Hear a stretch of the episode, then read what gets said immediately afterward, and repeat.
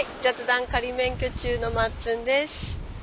えーこれは音が拾えてるのかどうかわからないんだけど、えー今海に来てます。えー海はですね、私の家から車で5分ほどのところで、えー着きますね。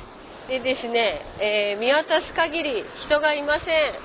うん。あのー波が荒いので、うーんとそうだな。サーファーの方々がちらほらいるのとあと、えーちょっとね少し遠浅になっているところには何組かの家族連れがいますね。で私はその浜辺をゆっくり今歩いております、えー見渡す私の方のね進行方向には、えー誰もいません。そして右手側には太平洋ですね。太平洋をですね海がザッパンザッパン来てます。すごいですね。迫力があります。いつも、えーこの海に来て思うのがあのー海の家だったかな。外国の話で主人公の女性がえー子育てを終えた4人の子供を育て上げた女性がえーっとですね海の近くの小屋を、えー借りてそこにね一人で4日間暮らすというあのことをするんですよね。うん、でそのことがつらつら書かれているっていうただそれだけのお話なんですけどそれを読んだのがおそらく高校生だったかな多分。でそこの中でね一節で覚えてるシーンがあって、えー海辺では本が読めないというふうに書いてありましたね。うん。なんかそんな気がします。いつもそこにある海なんだけれども絶えず変わっているですよね。こう波のこう砂浜までこう来る波の距離がどんどん近くなってったり波の音がね違ってったりするんですよね。うん、だからなんかその辺りを結局は見てるんでしょうね。注視してるというか。うん。だからこう注意力がどうしても散漫になってしまうのかなって自分も海に来てよくよく思います。なのでねこう海に来て物思いにふけるっていうことはできなくなりますね。うん。なんかこう考え事がぐるぐるね頭の中をこう巡り始めたらうん私は海に行きます。森とかだとねちょっと違うななんかこううん。こうはならないんですよね。海に来ると考え事が止まりますね。何も考えられなくなるっていうか。うん。ああ海はここにあるんだなっていうなんかうん。相変わらずあるんだなってこう思いますね。私のこうぐるぐる考えていることがものすごく小さく小さく思える。ですよね。うん。やっぱり海はいいな。うん。えー、あともう一つ思い出すのはドラマで「海まで5分」っていうね沢口靖子さんが主役のドラマがありましたね。あれも面白かったな。あのまあ実家にねえー娘やらあ娘4人かな？が帰ってくるんですよ。出戻りのような形で。まあいろんな事情があってうん。まあうんとなんかこう仕事がうまくいかないとか。まあなんかちょっと詳しいこと忘れちゃったけどとにかくそれぞれの娘が、まあ、旦那さんも一緒だったりしてこうそれぞれの事情を抱えながら戻ってくるんですよね。うん。なんかねいいドラマでしたね。そのシーンの中でねそのドラマの中ですごくねうわーって思ったいいのがねあのそのうちのお父さんは、えー、教授なんだよね。うん。教授で教授だったのかな？なんか研究しているなんか文学を研究しているか何かの人でうん。まあ書斎なんかもあってね。あの常に本を読んでたりするようなお父さんで、まあ、あまり口数も多くないのかな。うん。伊藤四郎さんがその役をやってましたね。で、えー、その奥さんが名前忘れちゃったんだよな。でもすごく綺麗な方で何年か前にお亡くなりになった方だと思います。でその方とね夫婦役なんですよ。であのー、なんかねその旦那さんのお友達がいるんですけど男の人でちょっとダンディーな感じでおしゃれな感じなんでね。であの独身なの。独身なのね。でまあここまで言うと分かってもらえるかな。あのその奥さんのことがねずっと好きで忘れられないっていう人なんですよ。でも一方でお友達だからその何て言うと伊藤四郎さん扮する旦那さんとはもう旧来のねお友達だから何て言うのかな。ねもう間違いなく一歩踏み出すことはできないわけですよね。うん。なんかねそこででもねもう多分その年齢年齢設定としても子供たちはもう独立してるよぐらいの年齢だから多分70近いですよ。で多分最後の最後にやっぱり言おうっていうこう告白しようってそのお友達の方が告白をするためにその奥さんを誘うんですよね。うん。で奥さんの方はちょっとこうおしゃれして着物きちんと着物着てね。うん。で夏だったのかな。暑い盛りで。でそれで何かこう、ね、ベンチに座って話をするんですよね。うん。でそのことをその何て言うのかな。雰囲気に感づいた娘2人がこっそり覗いてるっていう状況なんですよ。で旦那さんはそのことに気づいてるのか気づいてないのか。う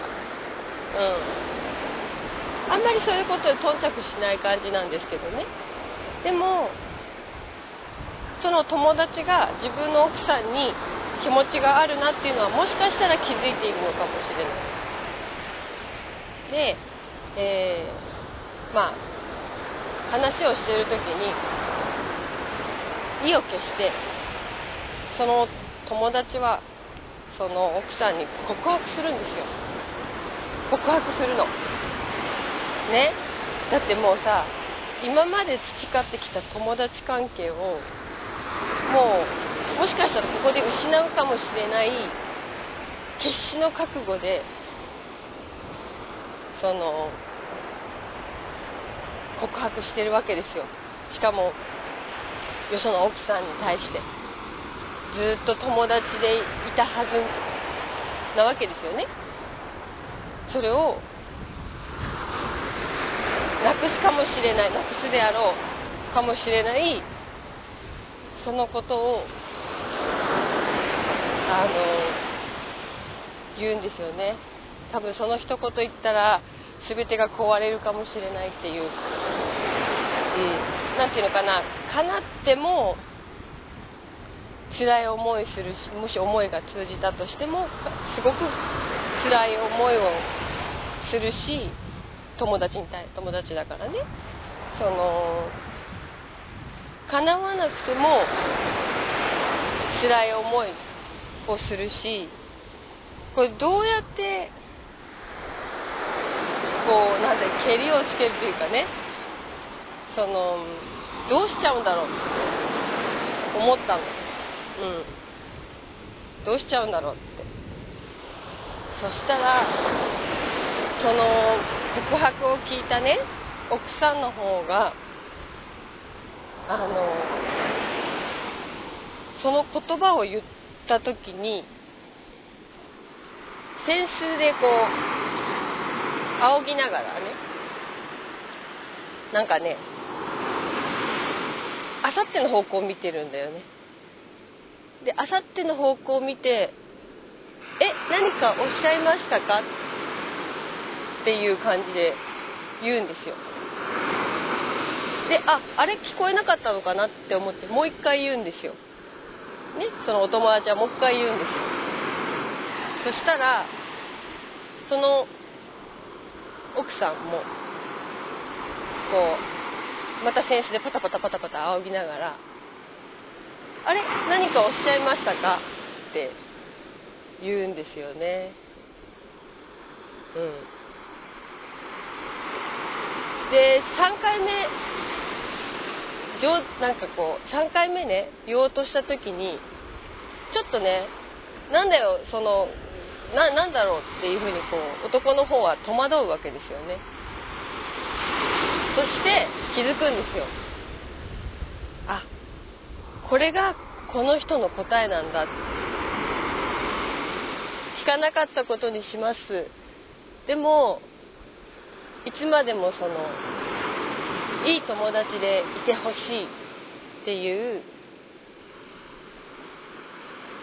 その旦那さんとの友達関係も崩さずにあのまた友達として遊びに来てほしいっていう何も言わないってことが一つの答えになるっていうものすごくねあの大人の答えだなっていうこの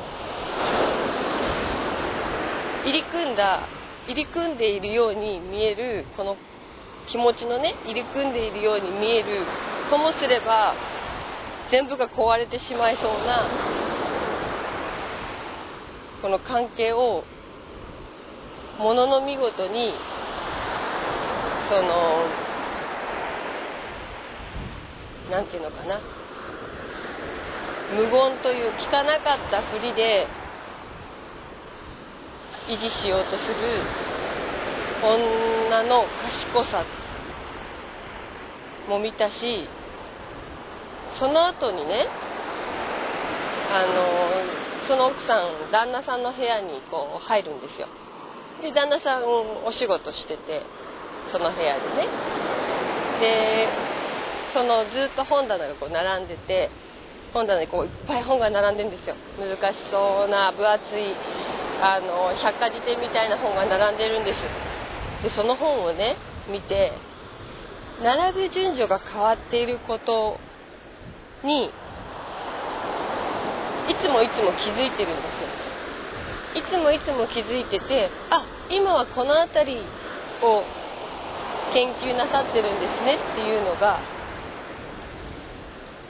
分かるっていうのが今この辺りなんですねみたいな感じでポソッと言ったらその旦那さんの方が「お前気づいてたのか」っていうふうに言うんですよね。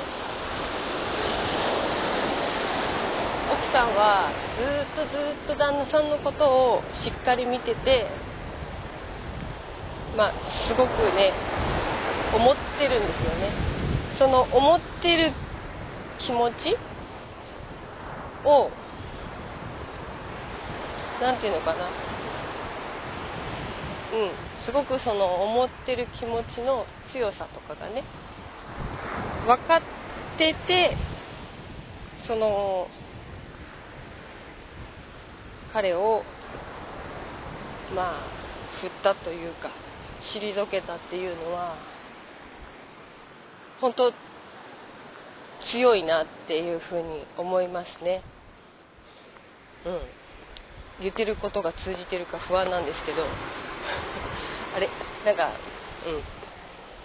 要はえー、ね。男の人のその友達の方のね男の人の思いの強さとか辛さみたいなものもきっと分かってるんですよね。